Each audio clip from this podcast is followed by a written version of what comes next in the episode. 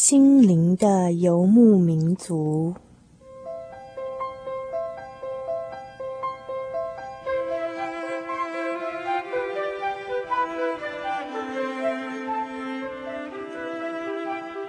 在这个谁都不管谁的后现代社会里，每一个人的心灵都是游牧民族。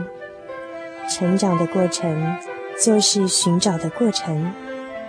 每一颗漂泊的心灵，其实都在寻找生命的绿洲。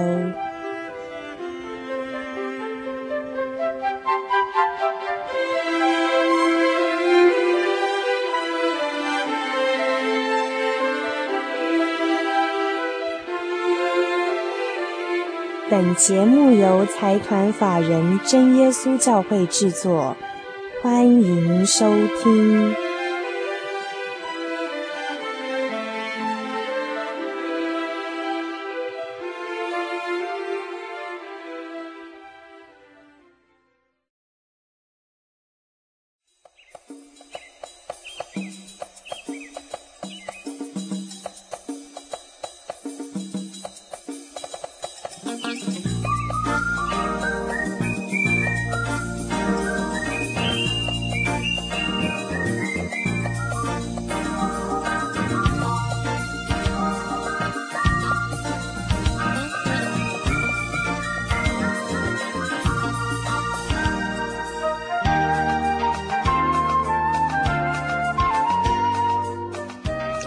各位心灵的游牧民族朋友们，大家晚安，我是主凡。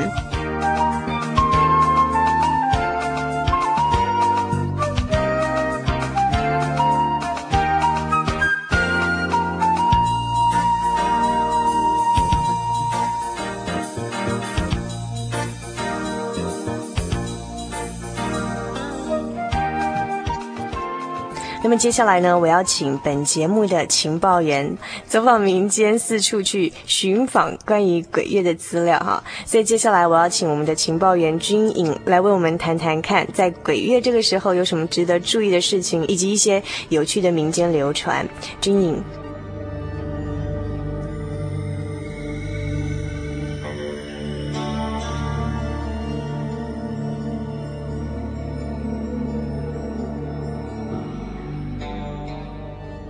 各位听众朋友，大家好，我是军营，今天来跟各位谈谈鬼月。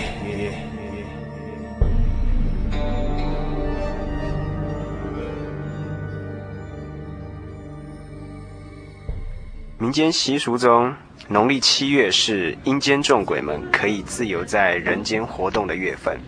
这些孤魂野鬼们平常都被关在鬼门关里，七月一日打开鬼门关后，众鬼们才能够到阳间来大吃大喝，等于是度假一样。那在这个月份呢，我们常常可以看到有普渡盛会，而且是从初一普渡到月底的。OK，好，那么君颖，我们想请问一下下啊，在一般民间的流传当中哦，那么台湾的民间觉得在七月的时候，就是农历七月鬼月的时候，有哪些禁忌呢？民间信仰中的七月啊，是诸事不宜的鬼月，日常生活中有许多禁忌，如不夜行、夜晚不晒衣服、不随便吹口哨、不娶妻、不定亲、不创业、不搬家、不出远门、不远游、不玩水。哇，好多禁忌，什么事情都不能做。呃，不过我们这边很好奇的是，为什么不可以吹口哨呢？因为呃，一般人认为吹口哨会把这个鬼给引诱过来，等于是在叫他们过来。哦，原来如此。好，那么七月还有没有什么特别的习俗呢？呃，七月有一个最重要的一天，就是七月一号。呃，在七月初一的午后，必须要挂出普渡宫灯。目的是为好兄弟照明。这个好兄弟呢，指的就是这些孤魂野鬼。那希望他们夜间行动能够方便而且顺利。安置灯的人家呢，每到黄昏都必须要烧香膜拜，并点燃灯，直到第二天早晨上香时才把灯熄灭。除了这个之外呢，接下来一个月几乎每天都有节期或者是所谓神明的生日，例如七月七日。啊，也就是我们的中国情人节，不过那个那一天有七娘妈生。七月十三号呢，罗真人祭啊，这是理发师比较重视的一个节期。七月十五啊，最重要的中元普渡。七月二十，义民节，这是客家人的节日。最重要的是七月三十号，关鬼门，这个时候要祭地藏王菩萨。好，那我可不可以问一下军营啊，就是这个普渡跟中原普渡有什么不同呢？嗯。这个普渡呢，一般是从初一到月底，几乎每天都有普渡。那从七月一号开鬼门之后，孤魂野鬼就四处游荡，所以台湾各地必须要轮流举行盛宴来宴请这些好兄弟。所以那个时候，我们常常会看到许多人家会摆孤品，会祭拜，或者是办的啊开流水席等等。那这个中原普渡呢？啊，主要是在中元节，也就是农历七月十五号，这是台湾民众素来非常重视的一个节期。那也因为政府曾经提倡节约拜拜或者是统一拜拜，那为了避免铺张，大家集中在七月十五号一起普渡。那所以这大概就是普渡跟中原普渡的不同吧。军颖，您刚才说的这个孤品是什么意思？啊，孤品就好像我们所谓的祭品一样。啊，那但是它包括吃的跟不能吃的，啊，例如说，啊一些水果蔬菜或是一些一些鸡鸭鱼肉，那不能吃的呢，可能就连麻将啊、赌具啊、玩具啊、汽车什么东西通通都有，啊，我们就称为这些为孤品。哦，那听起来真的是很复杂哦，因为因为主凡自己家里还好是信基督教的，所以所以不需要有这么多麻烦的一些禁忌，以及要去嗯花钱去做一些这个拜拜啊，有的没有的事情哦。所以听起来更好奇的是，有没有其他更特别的东西可以再给我们介绍一下？呃，当然，在这一个月份有非常多的一些民间习俗活动，那我就提出几项好了。首先，你普渡要宴请好兄弟，你必须要邀请他们。怎么邀请呢？就是要用请帖。那民间的做法呢，就是用树灯高以及放水灯这两样东西来作为请帖。这个树灯高呢，是专门招引空中以及路上的好兄弟。那这个放水灯呢，顾名思义就是邀请水路的孤魂野鬼。这通常是在中元节。啊，或者是坐轿的时候才会做这两样事情。什么是坐轿啊？可不可以？觉得这个名词好像我们不是很熟悉，可不可以给我们介绍一下呢？哦，台湾各地每年至少都有一次招待孤魂野鬼的风俗，那就是七月普渡。可是这是小场面的鬼夜呢。另外有大场面的就是坐轿普渡。这个时候呢，我们就可以看到很大型的拜拜，或是有抢孤的活动，或是放水灯等等，有许多活动都会在这个时候举行。呃，那么刚才您说到这个抢孤，可不可以再跟我们解释一下？我们这边实在是有一点点鬼月乡巴佬的感觉，对这个很多禁忌啊，以及民间习俗，真的是一窍不通哦。呃，抢孤啊，就是与鬼抢夺孤品的意思。刚才我们已经说到，孤品就是祭品。那现在我们要跟鬼来一起来抢夺这些东西，其实它就是一种运用集体力量的下鬼行动。那这个习俗呢，一定是在普渡之后举行。那早期呢，通常都是在七月普渡。那近年来多在坐轿的场合。抢孤的原始形态呢，是在一座搭设很高的孤棚上，摆放许多贡品，提供给信徒抢夺。但是这种这种赛法啊、非常的危险，所以后来就被禁止了。那以现在的抢孤呢，一般都是以四根柱子为主，每根柱子粗大概有一台尺，高大概有三丈六。那上面设有抢孤台。那比赛的时候呢，就是啊、爬这个柱子呢，到上面去抢夺这个锦旗，或是抢夺一些标志。那所以其实这个可以视为一种大型的爬杆运动哦，大型的爬杆运动。好，那么很谢谢军营，真的是我们走访民间，替我们查来很多关于鬼月的一些禁忌以及资料。那么军营你自己在搜集这些资料、了解这些情况之后呢，你自己有没有什么样的看法？哦，当我在查这些资料的时候，我才发现中国人的节气之多啊，几乎一年三百六十五天就有三百六十天都有节气。那我觉得。人因为这样而受到非常大的限制啊，我觉得人实在非常可怜。而且我觉得有几点疑点很好笑，我觉得，例如说普度宫灯啊，这个鬼本来就习惯在黑暗呢，难难道还要需要我们去照明什么路给他看吗？啊，这我觉得很奇怪的。然后还有就是，我们既然已经宴请这些鬼了，干嘛又要用抢孤的行动来吓鬼？要觉得人到底是在想什么？还有就是，当你宴请这些鬼的时候，是不是邀请很多人一起来吃这些盛宴？那人不就跟鬼在一起吃饭吗？那不是又挺恐怖的？好，那么君宇你自己呢？你自己信不信？就是说，你会不会受这些禁忌啊？譬如说，在这个农历七月的时候，自己就不敢怎么样，不敢怎么样，然后要怎么样，要怎么样？会不会说被这些东西所给辖制呢？哦，一定不会啊，因为我觉得，其实鬼月这些东西其实是很荒谬的。因为我本身是一个基督徒。那在基督里面有平安，我信靠的是耶稣，所以我我不会被这些呃外来的或者是自己所设定的，或是自己所揣摩想象的东西来自己吓自己，所以我不会怕说晚上走路啊会怎么样啊，或是有什么禁忌啊，那并没有得到验证，那可能都是。都是自己啊所揣摩出来的，所以这些民间流传对您个人并没有太多的影响嘛。即便是在七月鬼门关开的时候，军影走在夜路上也不会怕啊、呃、发生什么样的事情，对不对？对。好，那我们谢谢军影今天为我为我们查了这许多资料。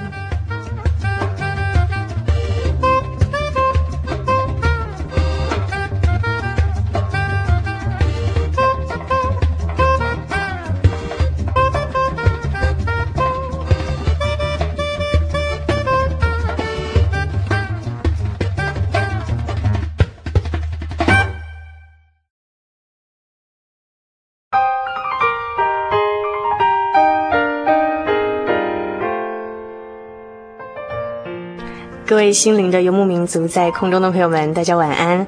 呃，我们现在进行的是心灵邀约的单元，我是主凡。那么很高兴哦，刚才军营为我们走访民间，查了很多关于鬼月的资料以及民间习俗。那么现在在我旁边的呢，是我邀访了财团法人真耶稣教会台湾总会文宣处的处负责罗赞坤罗传道，到我们节目当中来跟我们谈谈他心目中的鬼月哦。那罗传道先跟我们听众朋友们打声招呼。啊，主持人好，各位听众大家好。好，那嗯，这个罗传道啊，最近因为刚好有不幸的事件发生啦，譬如说像像韩国的一一架飞机，以及我们的国华班机哈。在五天之内，两架飞机就坠毁了。那可能我们会听到有些邻居啊，在大声的嚷着说：“哎呀，真的是有鬼月，有鬼耶！连着五天就出了这样的一个不幸的事件哦。”那不晓得说，嗯，传道自己有没有这样的经历呀？譬如说，听到隔壁的邻居在喊着说“鬼月有鬼呀”，然后这样的情况。鬼月啊，这是民间的一种传说。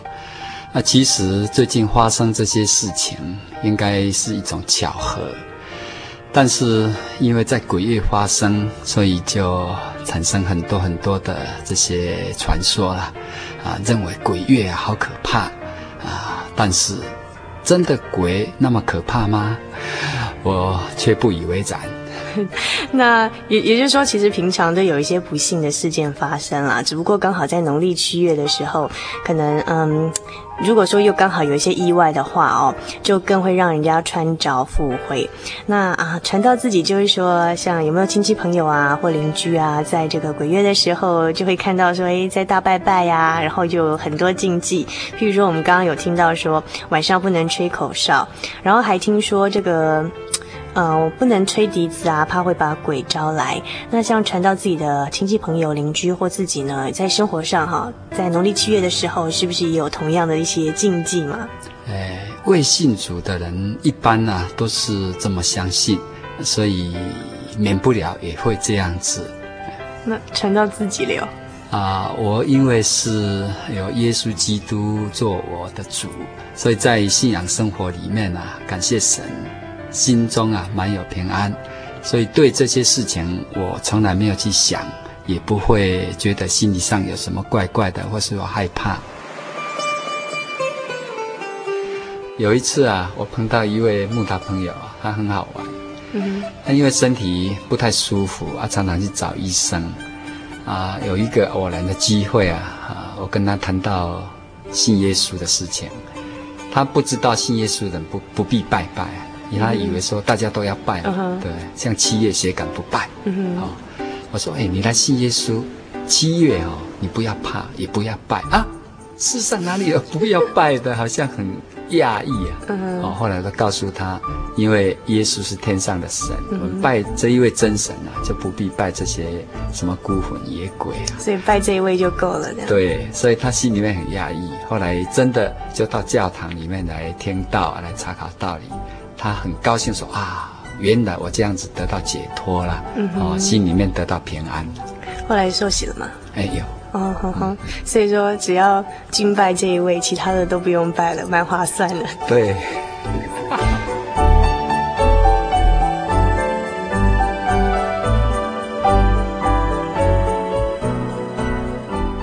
这个罗传道，其实像我在今年暑假刚好有机会接触到一些从美国回来的我们的呃台湾去的青年呐、啊，哈，嗯、那像他们在美国那边的呃华侨或者是华裔哦，其实已经没有这种拜拜的习惯了，嗯、然后顶多是在唐人街可能还有一点。那其实说就是说，可能这种鬼月啊拜拜的习惯，可能就只有在我们这种台湾的民间信仰比较有嘛，对不对？对。那传道，你接触的年轻人的，你觉得现在年轻人的想法怎么样？啊，我家隔壁啊有一对年轻的夫妻，他们在拜拜的时候啊，常常不晓得要拜什么，还要老人家打电话特别来交代他哦，今天是什么节，你应该要拜什么东西。那有时候会从他口中啊，呃，听到一些怨言。嗯哼。就是说怨言，就是说不晓得说，哎，其实虽然好像形式上要拜拜，可是已经习惯性了嘛，也不晓得要拜什么这样子的感觉。就是这样，因为心里面哈、觉得为什么要拜呢？这拜有什么意思啊？心里面一直在啊挣扎，为什么要这样子做啊？有一些风俗习惯，好像从以前一直到现在都没有办法去突破、去改变。就是知其然，不知其所以然，对，对不对？对，那那可能有些年轻人也会问罗传道啦，说：“哎，那传道，你每个礼拜要去教会聚会，还要常常聚会，对不对？那请问，呃，你在敬拜的是什么呢？”我们教会敬拜的是造万物的真神，嗯哼，也就是我们生命的源头，嗯哼，所以到教堂去做礼拜是一种心灵的安息，嗯哼，一种可以说是生活上的一种享受。啊，安息这样。那也就是说，这个所敬拜的这个神是天父嘛？我们都说天上的父亲，嗯、所以说是一种呃亲近这种天上的父亲的感觉。那嗯、呃，不是在拜孤魂野鬼这样，对，对不对？对。对 那难道基督徒就不怕鬼了吗？基督徒一般来讲哈，大家都是呃，因为神的恩典、神的看顾啊，呃，好像。从来不会去想到这些事情，所以心里面啊真的是很平安。嗯，所以平常不会说特别去想这些鬼的事情来吓自己。对，对嗯，那那我们一般民间还相信说，这个人死了以后会变成鬼。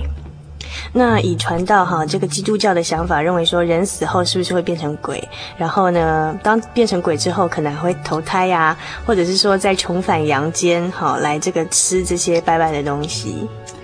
鬼并不是人变的啊啊，所以人死了以后不会变成鬼，啊，这是台湾民间的一种传说，在事实上，圣经啊早就已经告诉我们。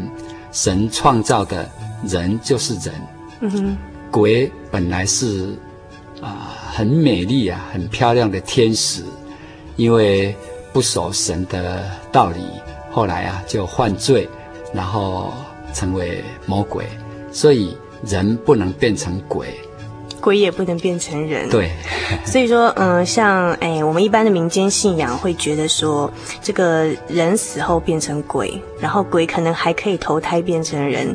可是在，在呃这个圣经上面的讲法是说，其实人就是神所创造的。那圣经里面提到的这个鬼，其实就是堕落的天使，天使犯罪以后变成鬼，然后来扰乱人间这样子，对不对？对，那既然说这个人死后不会变成鬼哦，那我这边有个很好奇啊，就是我们读圣经啊，读到撒母耳记的时候啊，就是在以色列啊古代的时候，有个国国王叫做扫罗王。那这个扫罗王呢，有一次哈，因为他的祭司撒母耳去世了之后，这个扫罗呢就叫那个类似巫婆的呃的身份的人呢，来去这个把这个撒母耳的魂给招回来。那这又是怎么回事呢？既然说人死后不会变成鬼魂的话，为什么说这个圣经上还记载说这个扫扫罗去招魂的事情？嗯哼，扫罗他犯罪在先，所以神已经离开他，他心中啊已经没有神的存在。这一个离开神的人，他心中啊免不了感到恐慌不安，所以碰到事情他。啊，找不到神，没有依靠，心里面啊非常的啊没有安全感。后来找这个招魂的人，把撒母耳调出来，其实那是一种魔鬼的工作。魔鬼圣经里面也叫做撒旦，他专门是扰乱，也可以说破坏人跟神之间的一种关系。嗯哼，好，那我们先听一段音乐之后，等一下我们再来。访问罗传道跟鬼月有关的问题。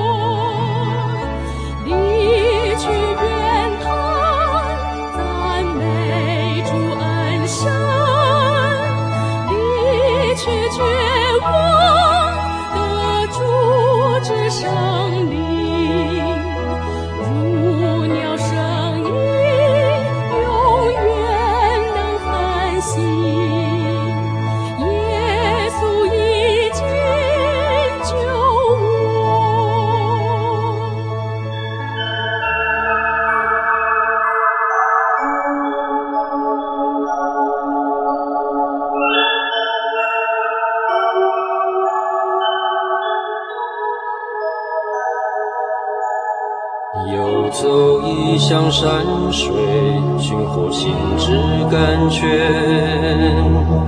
满溢心灵喜悦，尽在游牧草原。心灵游牧民族，陪你成长。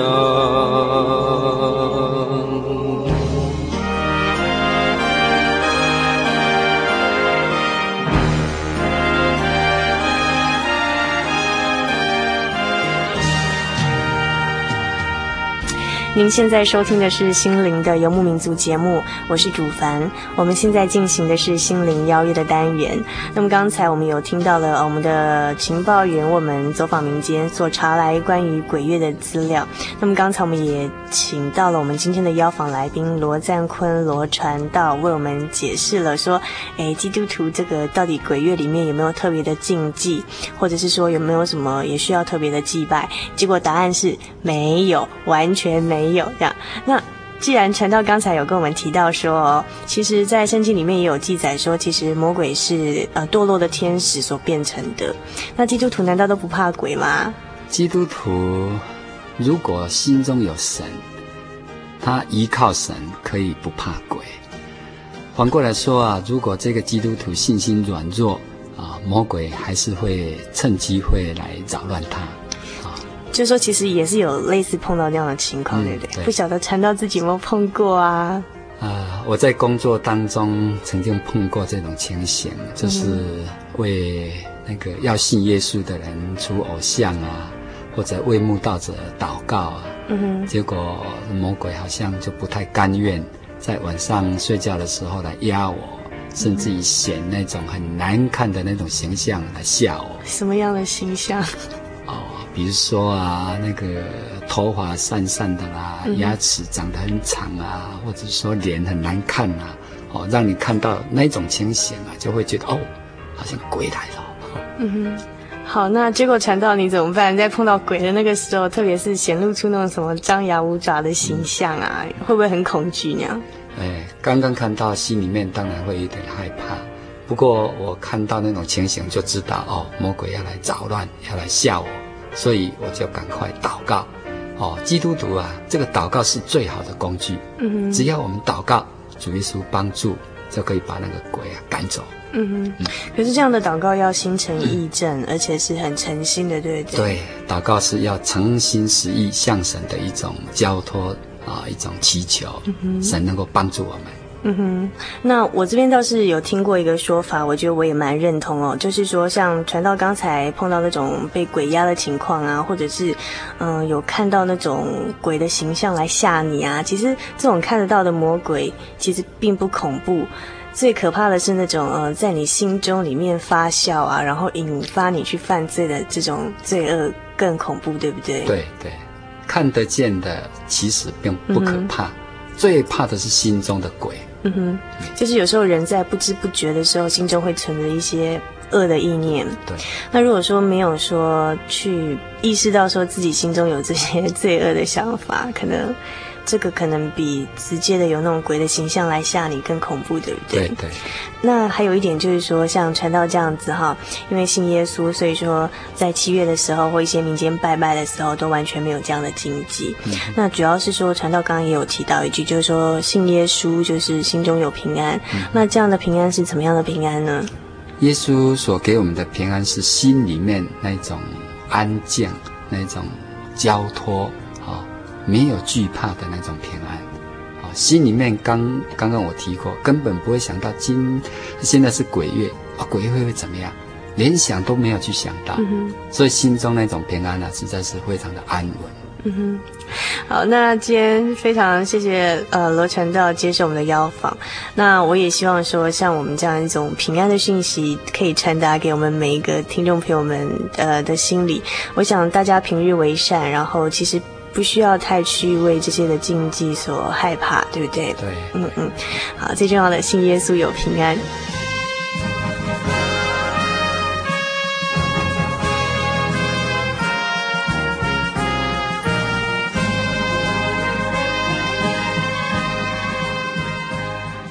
哦，那我们在节目的尾声呢，那在讨论鬼月这个主题的结束之前哦，这个罗传道有没有什么话想跟我们勉励的？圣经里面有一段话，我觉得很宝贝，或者可以提供给各位我们啊心灵游牧民族听众朋友做参考。圣经使徒行传二十六章的十八节，这里有一句话说。主耶稣差遣保罗到外邦去传福音，是要叫他们的眼睛得开，从黑暗中归向光明，从撒旦权下归向真神。呃，这个福音呢，就是平安的信息。嗯，所以如果我们能够接受耶稣基督这个平安的好消息，就可以从黑暗里面啊来走向光明。人在光明当中啊，就无所惧怕。能够从魔鬼的权下啊来归向真神，在真神的恩典底下，才有真正的平安。在魔鬼的掌权之下，只有恐惧，只有不安，受束缚，非常可怜。但愿各位慕道朋友能够跟我们一样来享受神的恩典。得到真正的平安。嗯，那么呃，在尾声之前，我我就突然想到说，其实我自己小时候家里也是拜拜的。那可能在过年过节或是像鬼月的时候，家里就要准备很多贡品啊，然后要一起拜拜。那后来因为就是当我受洗成为基督徒之后，那就完全。不需要说，呃，在每年需要说去拜拜或之类的事情。其实，我觉得这是另外一种形式的自由。我记得有一次哦，就是我有个朋友，他常常觉得我很奇怪，为什么我每个礼拜都要去教会，而且他觉得我很浪费时间。可是有一次，当我跟几个朋友一起出去旅游的时候，我看到他每经过一间庙就要拜拜的时候，我在想说，这个你还笑我？我觉得你也没比我自由到哪里去那样子啊。不过我们在这边没有要引起。那这个争议性话题的意思啊，就是说，其实我觉得做个基督徒其实挺好的，挺自由的，也蛮不受拘束的。我觉得他，我们是用譬如说跟神常常的交通，然后常常到教会里面去聚会，来换取平常日常生活中很多心灵以及生活上的一种平安的感觉。那这种平安呢，是在世界上很难找得到的一种感觉。希望你满意我们今天的节目。如果有任何问题的话，欢迎来信到台中邮政六十六六至二十一号信箱传真号码零四二四三六九六八。如果你有任何问题想问我们刚才所邀访的罗传道的这个内容啊不管有任何的问题也都欢迎来信哦愿您平安。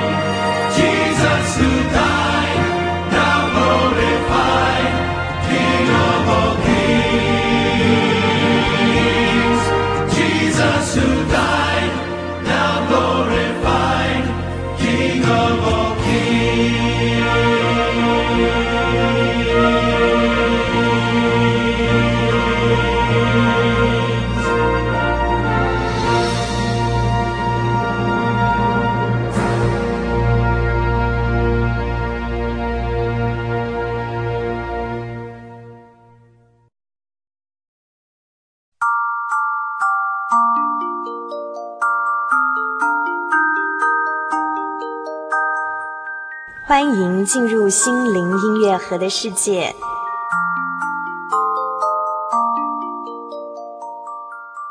朋友乃时常亲爱，弟兄为患难而生。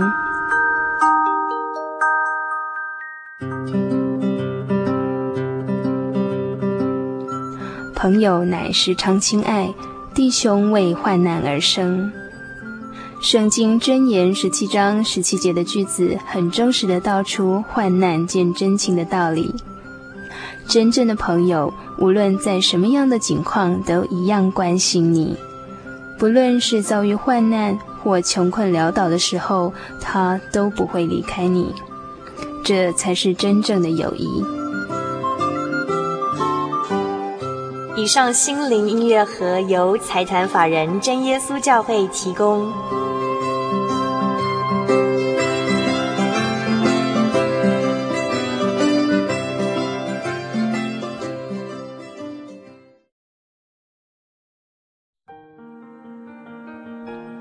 由于社会经济繁荣，平均寿命延长，台湾已逐渐迈入高龄化社会。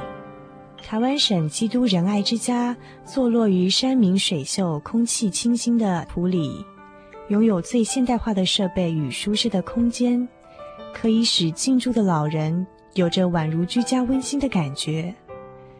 请拨洽询专线零四九九三零三九零。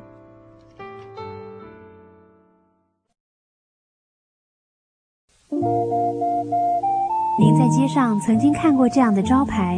真耶稣教会吗？也许您很想，但是却不好意思进来看看。其实我们真的非常欢迎您。下次当您再路过真耶稣教会时，欢迎您进来与我们同享神的恩典。真耶稣教会，台中邮政六十六至二十一信箱，欢迎来信，愿您平安。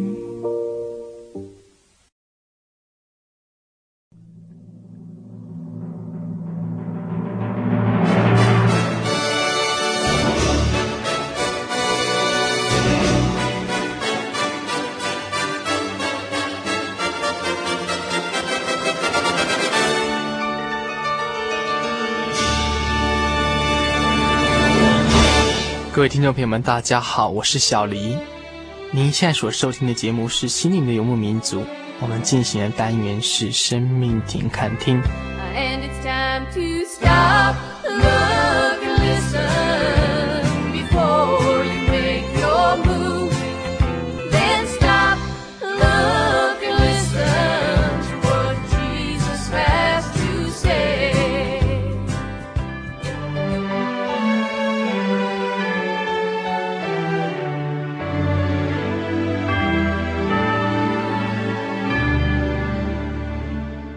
耶稣有一次向那些仗势自己是义人，就这样藐视别人的人，然后设一个比喻，告诉他们：说有两个人啊，那一个人是大家所众目所归啊，非常尊敬的宗教领袖法利赛人；那一个人呢，是大家所唾弃的，每次收税都会多收一些放在自己口袋的税吏啊。那这两个人同时，他们到圣殿去祷告。这个法利赛人呢，就自言自语这么说。说神啊，我感谢你，我不像别人一样勒索、不义、奸淫，也不像这个税吏一样，我每个礼拜进食两次，那我所得的呢，我都会奉献十分之一给你哈。那这个远税吏远远听到了，就连举目望天都不敢，他就捶着胸说：“神啊，请你开恩可怜我这个罪人吧。”耶稣这么说：“我告诉你们，这个人回去之后，比那个人倒算为有益了。”因为凡自高的必降为卑，自卑的必升为高。哈。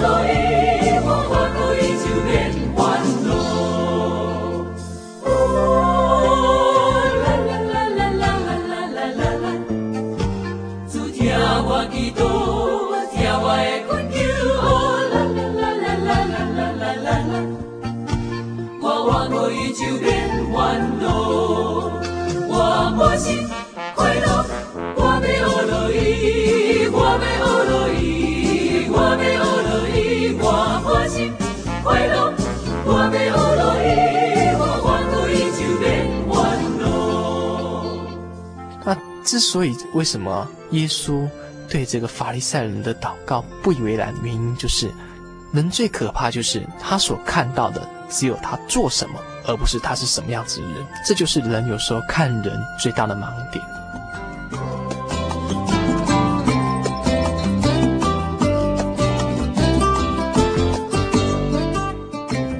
有一次啊，我肚子很饿，那这次饿了实在受受不了，因为一餐没有吃啊。所以当我看到馒头里面什么都没有包，而且是冷的馒头的时候，吃的话感觉好像吃到山珍海味，非常的可口啊，非常棒。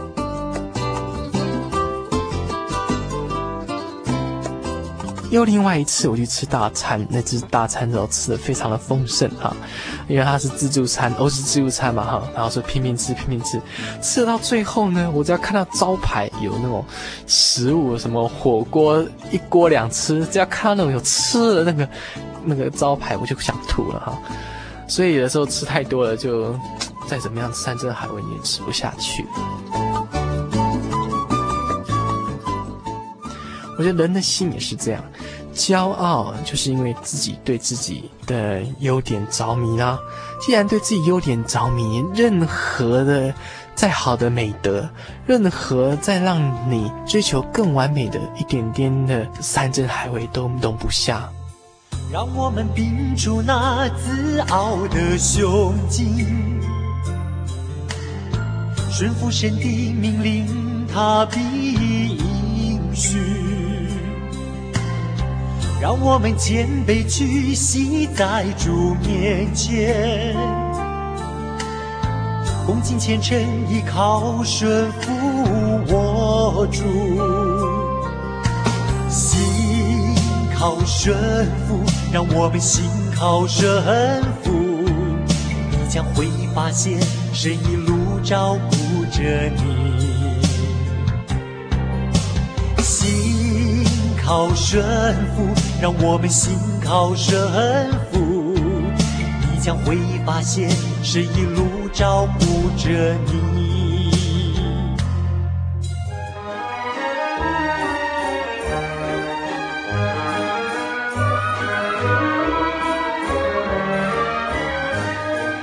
所以卑微就是懂得去认识自己是什么样子的人，看清楚自己面目的态度。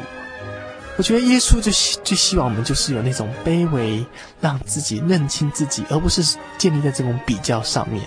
人常常会因为说自己做了什么而自高起来，忽略到他自己是什么样的人。事实上，他自己内心有很多要需要去追求的，他已经忘记了。好的东西已经填满了他的内心，他没有办法再。再融入更好的东西在他内心，这就是骄傲的一个最大的腐败。因为这样子之后，人一有高傲之后，他渐渐渐渐的不能够容纳自己心中的那些劝告啦，容纳了一一丝丝的一些批评在心中，渐渐人就慢慢的腐败下去。有一句话这么说哈，谦卑就是一种勇气。因为一个人要谦卑，他必须要静下来，勇于去看清自己的真面目，这个是很不简单的。因为有时候，当你看清楚自己真面目的时候，就是对自己扒了一层皮啊，这个是需要相当大的勇气。可是，也往往这样勇气，让我们的获得更多成长。或许你获得许多掌声，但是你一定要有面对自己的勇气。这些掌声算不了什么。自己做了些什么，这个都算不了什么。要了解说自己是怎么样子的人，自己是不是真的是面对自己生命的本质。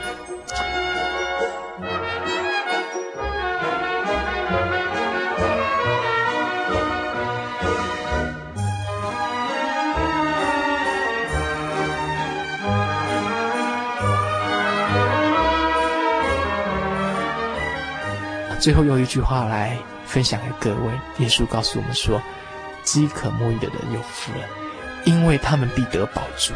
我觉得人要懂得去如何去让自己的心，将自己的优点抛开，好好去挖空自己。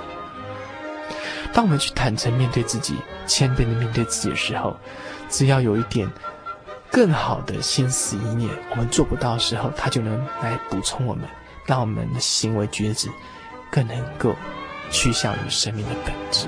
您说是吗？